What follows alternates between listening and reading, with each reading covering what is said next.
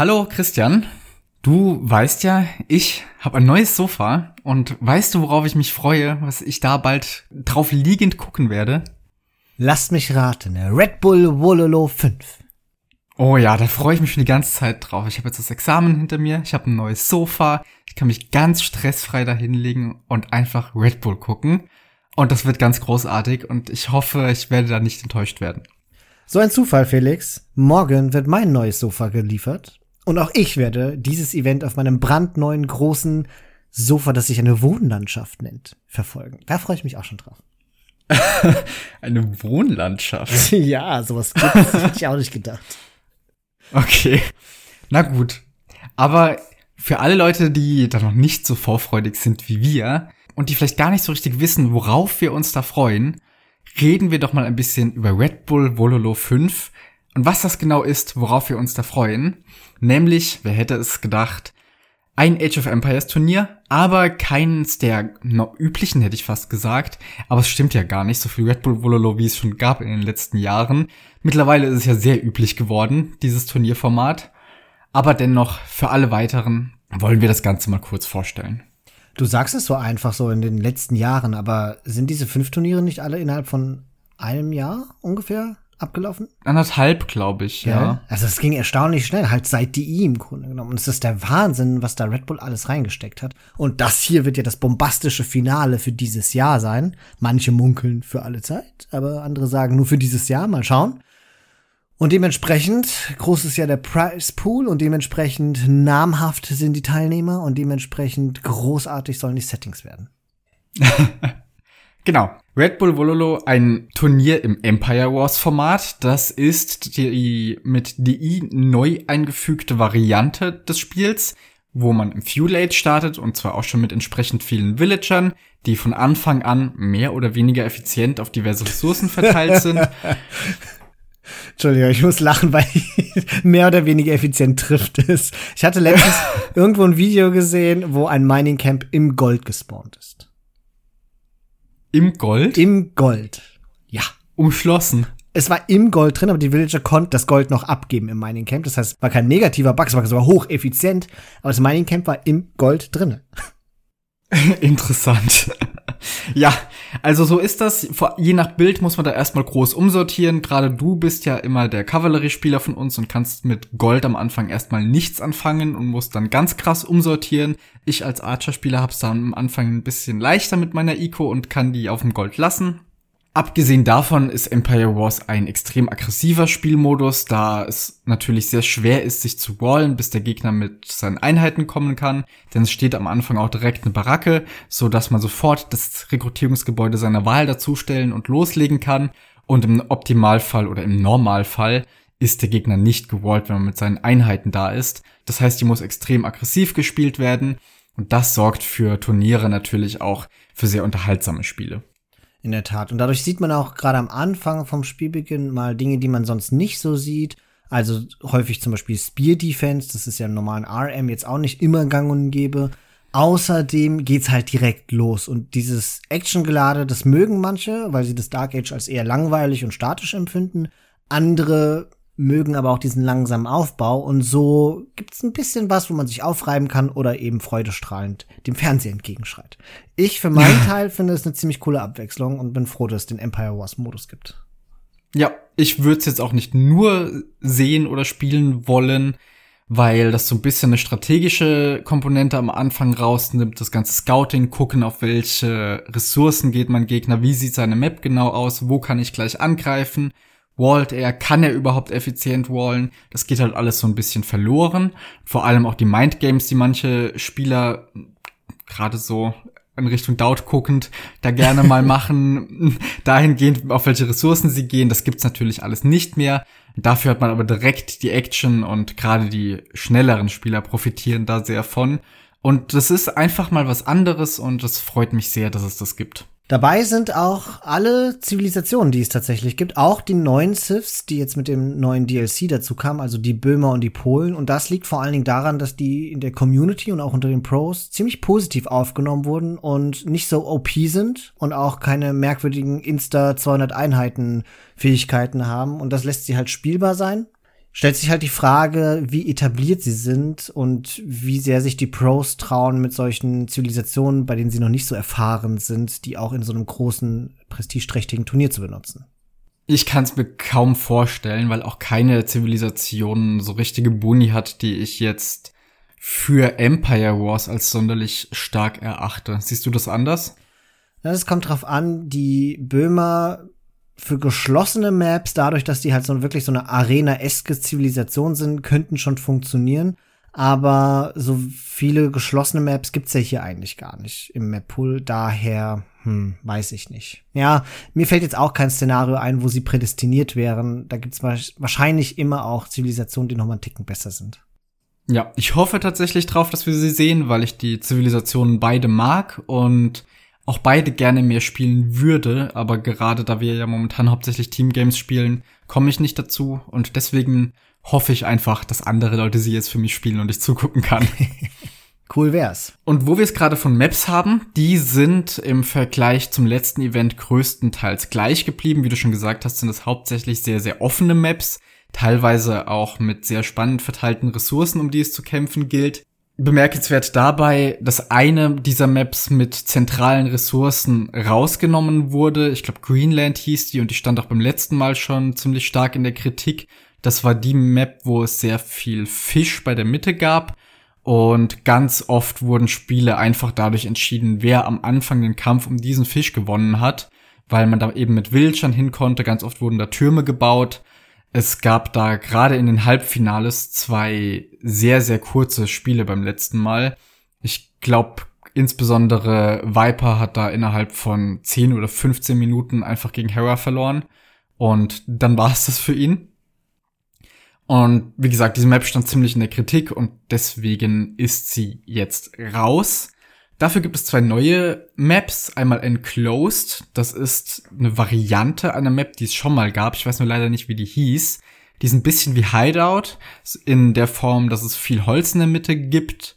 Und die Spieler beide in der Bucht von diesem Holz starten. Und außenrum ist so ein Ring gewissermaßen. In der alten Variante war das tatsächlich auch mit Wasser gefüllt. Jetzt sieht es trockengelegt aus und die meisten Ressourcen, also gerade Stein und Gold, sind eben auf der Außenseite von diesem Ring. Und außerdem gibt es noch Wait.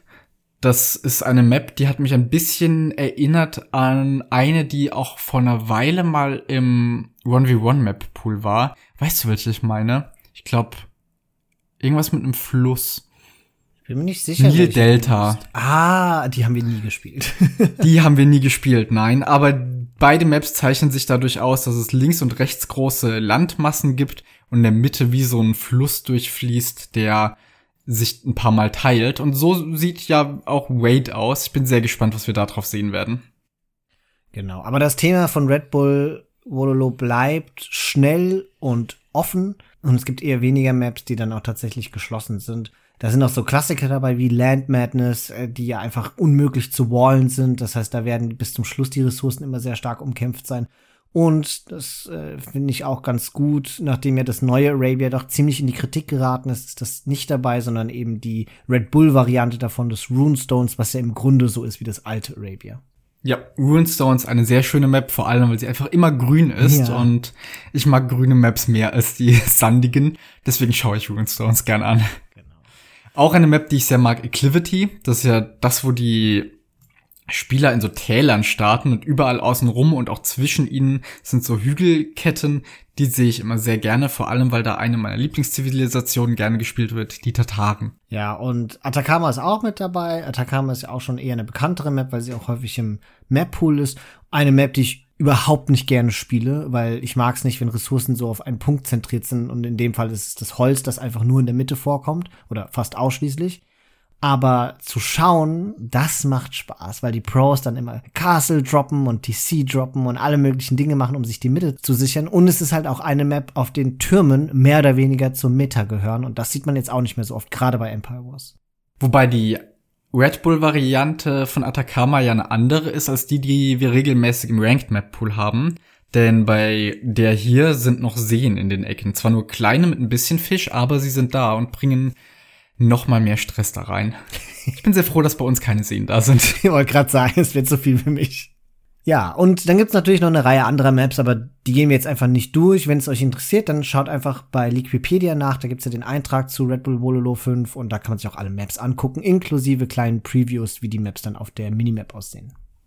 Ich würde an der Stelle auch sagen, dass wir die Liquipedia-Seite einfach in der Beschreibung der Folge auch noch verlinken, damit jeder, der sich das hier anhört und interessiert ist, sich das alles nochmal ganz genau selbst anschauen kann. Was ein Service. Da hat der Mann jetzt eine neue Couch, ja, und dann holt er gleich die ganz großen Geschütze raus. Ja, ich kann mich jetzt besser erholen und kann deswegen auch stärker arbeiten und kann euch hier mehr Service anbieten. Jetzt stell dir mal vor, was du alles machen könntest, wenn du Red Bull Wololo 5 gewinnen würdest. Du würdest 26.000 US-Dollar gewinnen. Was ein Price Pool. Insgesamt 100.000 Dollar werden unter den TeilnehmerInnen verteilt. Die Plätze 9 bis 14 gehen mit zweieinhalbtausend Dollar aus. Also das ist ja auch schon ein ordentlicher Gewinn dafür, dass man sich erstmal nur für das Event qualifiziert hat. Aber 26.000 Dollar, gab es jemals einen größeren Price Pool?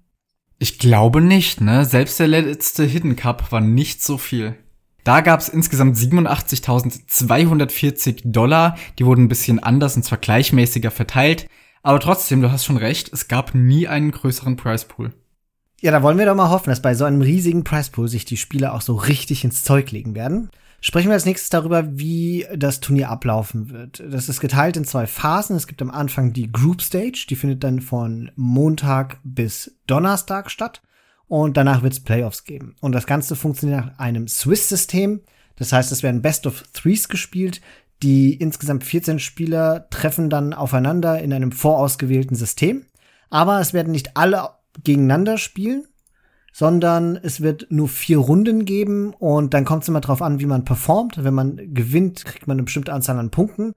Und dann in der nächsten Runde wird man dann gematcht gegen Leute, die ähnlich viele Punkte haben. Und am Ende von Runde 4, also am Donnerstag, wird dann geguckt, die Leute mit den, die Leute mit den acht meisten Punkten kommen in die Playoffs und die anderen sechs werden dann ausscheiden. Die Playoffs funktionieren nach dem üblichen Prinzip und werden am Wochenende gespielt, also am 18. und 19. September. Das Ganze ist Single Elimination und es sind im Halb- und im Viertelfinale Best of Fives und das, äh, das Finale dann am letzten Tag wird ein Best of Seven sein. Und an der Stelle können wir ja mal gucken, wie das Ganze beim letzten Mal so ausging, nämlich Red Bull Wololo 4. Das hatte Lewy gewonnen und zwar im Finale gegen Hera, der wurde Zweiter. Platz 3 und 4 haben Viper und Winchester belegt und dabei ist mir insbesondere Winchester aufgefallen, der ja in AM immer gut spielt, aber nie so in den Top 4, 5 und so dabei ist. Aber gerade in den Empire Wars Settings hat er sich ja jetzt schon öfter hervorgetan. Gerade in der Vergangenheit hat er ja Hera schon öfter auch Probleme gemacht. Ich glaube, in Red Bull Wololo 3 war das, wo er sogar in der Group Stage mal ein ganzes Match gegen ihn gewonnen hatte. Und auch im Red Bull Wololo 4 hat er sich gegen Yo und Jordan durchgesetzt. In der Tat, gerade das Match gegen Jordan war sehr lehrreich, denn Jordan hatte im, in der ersten Runde, das war ja dieses Double Elimination System, äh, Winchester ziemlich zerstört. Und Winchester hat danach mehr oder weniger deutlich gemacht, dass er sich jetzt einfach hinsetzen wird, das Ganze analysiert und einfach nur permanent trainieren wird. Und dann kam es ja zu dem erneuten Matchup mit Jordan und da hat er Jordan in Grund und Boden gestampft. Das heißt, er ist wirklich in der Lage, in sehr kurzer Zeit sich an seine Gegner anzupassen, daraus Lehren zu ziehen und das macht ihn für mich zu einem hochgradigen Strategen. Ja, ich bin sehr gespannt, ob er dieses Mal auch wieder so weit kommt und ich gehe eigentlich davon aus, denn er hatte ja jetzt noch viel mehr Zeit, um sich weiterhin vorzubereiten. ja, allerdings die anderen auch. Das stimmt. Und, und ein Fehler, den zumindest das gesamte GL-Team das letzte Mal gemacht hatte, war, dass sie unglaublich berechenbar waren. Also da war ja diese eine Map, von der du auch erzählt hast, wo Hera Viper einfach in Grund und Boden gestampft hat. Das lag daran, dass das gesamte GL-Team immer dieselbe Strategie auf dieser Map gemacht hat. Und das merken die Pros natürlich. Die, die analysieren ja die Spiele während des Matches auch so gut es geht, während sie gecastet werden. Und ich hoffe einfach mal, dass GL diesmal ein bisschen dazulernt und eine größere Variabilität hat und nicht darauf vertraut, dass sie einfach die besten Spieler sind. Und dann werden es auch Leute wie Winchester ein bisschen schwieriger haben, wenn ihre Gegner unberechenbarer werden. Ja, und es gibt ja noch eine weitere Komponente, die es für manche Spieler diesmal ein bisschen schwerer machen könnte. Und zwar, dass es zum ersten Mal ein LAN-Event ist. Das heißt, alle Spieler und Caster kommen in Heidelberg zusammen, in der Burg. Und spielen da wirklich vor Ort gegeneinander. Und ich glaube, manchen Spielern, die das ein bisschen gewohnt sind, ich meine, Age of Empires ist das anders als in anderen E-Sports jetzt sowieso nicht gerade üblich, dass man sich da trifft. Aber die älteren Leute kennen das zumindest von Nillys Apartment Cup schon. Die älteren. Die, die, die länger dabei sind. Und die, vor allem auch die älteren. die kennen das schon. Und für andere ist das eher noch neu. Und ich habe das schon aus anderen E-Sports erlebt, dass das für manche Leute tatsächlich ein Problem ist und eine größere Eingewöhnung, da jetzt nicht in der gewohnten Umgebung zu sitzen, sondern wirklich vor Publikum in dem Fall zwar weniger, aber doch eher sich beobachtet zu fühlen als in den eigenen vier Wänden. Und deswegen glaube ich, dass es gerade für Leute wie Winchester da ein bisschen nochmal einen anderen Faktor gibt, der es für ihn schwer macht. Ja, stimmt. Und ich glaube, dieser Faktor ist nicht zu unterschätzen. Ich gucke zum Beispiel ganz gerne immer die E-Sports-Übertragung auch von Clash Royale, von dem Supercell-Game. Und da war es ja auch so, dass durch Corona jetzt nicht mehr die großen Turniere in Korea und so stattgefunden haben oder in den USA, sondern alle zu Hause waren. Und da hat man auch direkt gemerkt, dass die Performance von den Leuten sich verändert hat und die eigentlichen Favoriten nicht mehr so gut waren und die, die sonst eher untergehen in solchen großen Events, die haben plötzlich besser performt. Also es kann so und so ausgehen. Ja, bin gespannt, ob man das merkt hier in irgendeiner Form.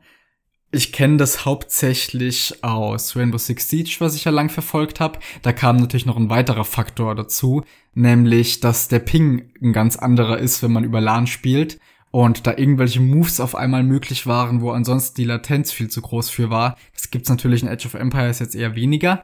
Aber vielleicht, gerade bei den Pros, die ja auch sehr schnell spielen, bei irgendwelchem Micro wird man es dann doch merken. Naja, der Ping ist ja der Grund, warum Nillys Apartment Cup überhaupt zustande kam. Weil früher war das mit dem Ping eine Katastrophe. Und sowas wie Quickwallen und so ging gar nicht. Deswegen ist das ja jetzt voll die Sensation gewesen. Und deswegen war ja auch Viper so krass, dass er Quickwallen konnte und die anderen nicht. Und mittlerweile kann das ja gefühlt jeder Typ, der über 1600 Elo ist. Und das sind so Sachen, ich glaube, in den letzten Nuancen wird sich das bemerkbar machen und ja. bestimmt für ein paar coole Highlights sorgen. Da wird es auch noch einiges geben, was wir an Stunts sehen können, glaube ich. Aber jetzt ist die Frage, Felix, ist das nicht ein riesiger Heimvorteil für Doubt, als Gott, der überall zu Hause ist und der die Massen liebt und der es gewohnt ist, angehimmelt zu werden. Der, der hat doch, der, der wird doch der einzige dort vor Ort sein, der cool bleibt und sich sogar an der Anwesenheit der anderen ergötzen kann. ich glaube nicht, dass er der einzige ist, der cool bleiben kann, aber dort wird das Ganze wahrscheinlich wie immer entspannter sehen als die meisten anderen. ist der einzige mit der Shisha neben dem Pizza. und die wird ihm fehlen, das ist natürlich ein Nachteil. Die Frage ist, wie macht es Dogao, dass es um ihn herum komplett dunkel ist? Ha. Der kann ja jetzt doch wiederkommen, ne? Weil die, das Vorortsein, was ja grundsätzlich schon cool ist, hat ja für einige Leute doch zu Problemen geführt, weil einige jetzt nicht kommen konnten und das sind nicht nur irgendwer, sondern teilweise auch große Namen. Gerade so aus Asien, Yo und ACCM können nicht kommen was sehr schade ist, gerade mit Yo, einer der vergangenen Gewinner dieses Events. MBL kann jetzt doch kommen, nachdem es lange hieß, dass er nicht kommen kann. Und wie du gerade schon angesprochen hast, auch bei Dogao gab es ein kleines Hin und Her. In der Tat. Und das am Ende resultiert es auch darin, dass jetzt statt zwölf sogar ganze 14 Leute mit dabei sind. Finde ich am Ende auch eine gute Lösung, dass jetzt äh, Red Bull nicht gesagt hat, okay, sie laden wieder einige Spieler aus, damit es auf die zwölf kommt, sondern in dem Fall haben sie sogar noch einen Spieler dazugenommen, der gar nicht vorgesehen war. Es durfte nämlich in einem letzten Stand-off Kaswa gegen Bals spielen. Da hat sich Bals durchgesetzt und deswegen ist er jetzt auch noch mit von der Partie. Und damit können wir ja mal gucken, wer denn überhaupt so alles dabei ist. Erstmal als Spieler. Da wurden einige eingeladen, ein paar wurden, mussten sich qualifizieren. Eingeladen wurden, ich gehe das jetzt mal alphabetisch durch Kaposch, der durfte deswegen jetzt noch dazukommen, weil ACCM nicht kommen konnte und deswegen ein bisschen Platz geschaffen wurde. Daut, wie schon ein paar Mal erwähnt, ist dabei. Dogao ist jetzt doch dabei. Da gab es, wie du ja auch schon gesagt hast, ein paar kleine Probleme. Aber letztlich, er ist da. Hera, Leary, MBL, Nikov sind auch mit von der Partie. Tato wurde jetzt eingeladen, weil Yo nicht kommen konnte. Dann Viper, Villes und Winchester, auch alle eingeladen. Und qualifiziert haben sich auf in Anführungszeichen normalem Weg Jordan und Slam und letztlich in dem Extra-Qualifier, um wieder auf eine gerade Zahl zu kommen, nämlich die 14 Spieler, auch noch Bals. Wenn man sich jetzt fragt, wovon es abhängt, wer eingeladen wird und wer sich qualifiziert, das hängt davon ab, wie so die bisherige Performance in Turnieren war, insbesondere eben natürlich auch ähm, in den Red Bull-Turnieren, die ja jetzt häufiger vorkamen. Und die Spiele, die eingeladen wurden, sind, ein, sind einfach die Spiele, die in, dem, in der vergangenen Zeit die beste Turnierperformance abgeliefert haben. Es hängt also nicht vom Ladder-Rating oder etwas anderem ab. Genau, Red Bull vergibt ja für diese Events da so einen internen Score. Der wurde beim letzten Mal ja auch immer bei diesen Player Cards angezeigt, wo man gesehen hat, was der Spieler alles kann, was ihn besonders macht und sowas, einfach so ein paar Eigenschaften. Und da wurde halt auch immer der Score von denen angezeigt, den die sich jetzt über die letzten Events erarbeitet haben. Und davon hängen die Einladungen eben maßgeblich ab. Aber wir haben ja nicht nur Spieler, sondern irgendjemand muss das Ganze ja auch kommentieren. Das sind leider nicht wir. sondern Nilly, Dave, Memp und T90, die kennt man ja alle. Und die werden, wie auch bei den letzten Malen, da sicherlich wieder gute Arbeit leisten. Ich glaube ja, das ist genau die gleiche Besetzung wie bei den letzten Events auch, ne? Das ist dieselbe Besetzung. Da gab es aber feste Teams. Das war eigentlich immer T90 mit Dave oder Nilly mit Memp. Oder erinnere ich mich falsch, gab es auch mal Mischungen? Nee, gell? Ich glaube, es war im, waren immer diese Besetzungen, ja. Ja, weil Nili und Memp haben nämlich sozusagen vor Ort aus einem Berliner Studio gecastet und T90 und Dave dann eben online. Und diesmal werden ja alle eingeflogen, das wird ganz spannend. Das heißt, da kann man vielleicht jetzt auch mal für unterschiedliche Mischungen sorgen. Ich kann mir am besten Willen nicht so ganz vorstellen, wie T90 und Mem zusammen casten, weil deren Castingstil so unheimlich anders ist. Das heißt, ich denke, dass T90 und Nili und T90 und Dave immer zusammen casten und Memp dann mit Dave und Nili. Ja, wahrscheinlich. Also T90 und Memp stelle ich mir vor, wie T90 gerade über irgendeinen Vogel in der Ecke spricht und auf einmal fängt Memp an rumzuschreien. da treffen Gegensätze aufeinander. in der Tat. Dennoch natürlich die höchste Besetzung, die man als Age of Empires Cast so ein bisschen verlangen kann. Also da scheut auch Red Bull keine Kosten, die alle einzufliegen. Das wird natürlich die Qualität der Übertragung enorm steigern. Ja, und wer die Qualität auch steigern kann und sicher wird, sind die Hosts, die dabei sind. Das sind einmal Riley Knight, den kennen wir ja vom letzten Mal schon. Und ich war sehr verwundert, als ich den da gesehen habe. Irgendein junger Kerl, den ich nicht kannte, mit Schnurrbart, der sehr kurios aussah. Und ich bin du aber. Du klingst wie mein Vater. aber. Ein junger Kerl mit Schnurrbart, was ist das denn? Schrecklich. Ein Unding. Nein, ich bin dann ja aber tatsächlich, nachdem er wenige Sätze gesagt hat, direkt zu einem großen Fan geworden. Und zwar nicht nur von seiner Arbeit bei den Red Bull Events, sondern ich habe dann geguckt, was er sonst so anstellt und durfte lernen, er hat einen kleinen geschichtlichen Hintergrund. Das hat man während Red Bull schon gespürt. Da hat er ja zu einzelnen Zivilisationen immer so ein paar Hintergrundinfos gegeben, sich ein bisschen angeschaut, was da wie historisch akkurat ist. Das war da schon immer sehr unterhaltsam. Und nachdem ich dann geschaut habe, wer dieser Mensch so genau ist, habe ich festgestellt, der hat einen Podcast.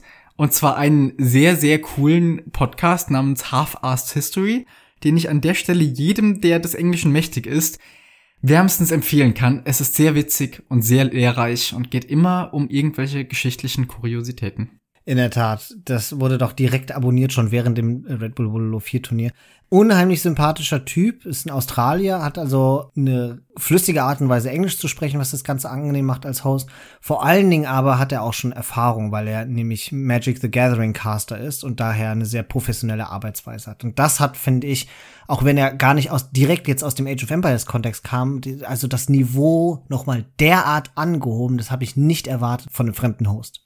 Ja, und daneben als weiterer Host haben wir Brittany Johnson, die arbeitet für G2 Esports und zwar als Head of Creators und die war mir bis dahin unbekannt. Ich habe jetzt mal ein bisschen geschaut, was sie sonst so anstellt und bei G2 ist sie wohl für Influencer Marketing und diverse Partnerschaften zuständig. Ich habe jetzt aber auf den ersten Blick mal keine größere Beteiligung an solchen Events in der Vergangenheit gesehen aber vielleicht habe ich da auch einfach nur was übersehen. Ich bin mir jedoch sicher, dass Red Bull da sicher jemand Kompetenten ausgesucht hat. Ich denke auch. Also mit Riley hatten sie ja schon einen Glücksgriff äh, gesetzt und ich kann mir einfach beim besten Willen nicht vorstellen, warum das bei Brittany dann anders sein soll. Es ist natürlich fraglich, inwieweit da noch mal jemand so prominent in den Vordergrund treten wird wie Riley oder ob das eher so eine ergänzende Rolle ist.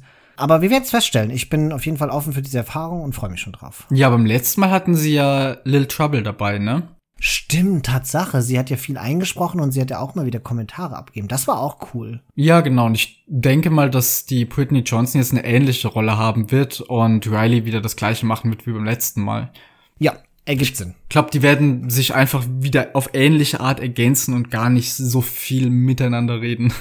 Genau. Es kann sein, dass dadurch, dass Little Trouble ja jetzt keine Vorerfahrung in so professionellen Events hat, dass das noch mal ein bisschen flüssiger ablaufen wird und dass die beiden ein bisschen besser miteinander harmonieren können. Nicht, dass Riley und Little Trouble nicht so gut miteinander harmoniert hatten, aber ich hatte schon das Gefühl, dass das eher so vorgefertigte Sequenzen waren, die dann aneinandergereiht wurden. Und ich denke, wenn Red Bull da jetzt noch mal so einen richtigen Profi mit der Brittany engagiert hat, könnte das noch mal die Produktionsqualität etwas steigern. Wahrscheinlich. So, dann kommen wir mal zu unserem letzten Punkt für heute. Christian, was erwartest du? Wer wird sich durchsetzen? Wie geht das Ganze aus? Auf dem Papier ist sicherlich Leary der Favorite, allein dadurch, dass er dieses Turnier schon zweimal gewonnen hat. Abgesehen davon sicherlich die üblichen Verdächtigen. Hera, Viper, in meinem Herzen ist immer ein Platz für Jordan. Der hat ja bei Hidden Cup derart überrascht und seitdem er wieder zurückgekommen ist, hat er ja unglaublich gute Performances gemacht. Ja, Jordan sagt ja auch immer, dass er in so Turnierbedingungen besonders gut performt und da so richtig aufgeht. Und vielleicht hilft ihm da die LAN-Atmosphäre noch mal mehr, weil es sich noch mal ernster anfühlt als sonst. Richtig. Und normalerweise hält er sich ja immer sehr zurück damit, was für Erwartungen er hat und stuft sich eher weiter unten an. Aber ich glaube, sein Training lief derart gut und seine Empower Wars Performance in der Ladder war ja auch schon ziemlich ordentlich, er hat jetzt gesagt, dass er gerne in die Top 4 möchte. Das sind schon halbwegs hohe Ansprüche. Ja, und ich gucke jetzt seinen Stream nicht übermäßig oft, aber immer, wenn ich da war, hat er auch nur Empire Wars gespielt. Ja, ja, er hat mega trainiert. Ich glaube, es haben auch alle GL-Leute gesagt, dass Jordan einfach trainiert wie ein Biest. Der disziplinierteste ist von dem GL-Team, was das Training angeht. Aber andererseits, ich weiß nicht, wie populär jetzt diese Meinung ist, aber ich glaube, dass Empire Wars immer noch ein Modus ist, der noch gefunden wird, bei dem sehr viel Varianz möglich ist und bei dem man kreativ sein kann. Und da sind halt Tato und Doubt. Insbesondere vielleicht Doubt mit seinem merkwürdigen Spielstil und seiner Vorliebe für Kevat. äh, definitiv, über, definitiv Überraschungskandidaten. Also die beiden sehe ich auch ganz weit vorne. Ja, Viper, glaube ich, diesmal eher weniger. Ich glaube, der hat ja immer noch mit seiner Hand zu kämpfen und hat vor allem die letzten Monate nicht so viel spielen können. Deswegen weiß ich nicht, wie gut der jetzt performen wird. Ich hoffe natürlich sehr, dass es trotzdem gut funktioniert. Aber es würde mich auch nicht wundern, wenn der diesmal relativ schnell raus ist. Ich glaube, das ist viel Psychokrieg. Ich glaube, Viper der hat ja jetzt auch nicht wenig gespielt und der hat weniger gespielt, aber es ist ja, diese Pros, die spielen ja im Grunde jeden Tag Stunden um Stunden. Da stellt sich wirklich die Frage, welchen Unterschied es macht, ob man so einen Grind macht wie Jordan oder ob man vielleicht auch Erholungsphasen drin hat und dann konzentriert ja. trainiert wie Viper. Das kann schon auch nicht schlecht sein. Ansonsten bin ich natürlich wieder, habe ich ja vorhin schon gesagt, auf Winchesters Performance sehr gespannt, was der alles vorbereitet hat. MBL ist ja immer jemand, wo man alles und nichts erwartet. Der hat ja in letzter Zeit auch extrem wenig gespielt, wobei die letzten Tage streamt er auch wieder häufiger, nachdem er eine ganze Weile eine komplette Auszeit gemacht hat. Und der ist ja auch bekannt dafür, kaum zu trainieren und trotzdem immer noch gute Leistungen zu erbringen. da weiß man ja nie, was einen erwartet. Das ist richtig. Aber ich habe vorgestern seinen Stream gesehen und darin hat er sich das erste Mal angeguckt, was die Böhmer für ein Tech-Tree haben. also, ich bin sehr gespannt, was da kommen wird. Ja, also für Empire Wars hat er da, wie ich ja glaube, nicht so arg viel verpasst bei den Böhmern. Ich, ich kann nur hoffen, dass er sich andere Sachen besser angeguckt hat.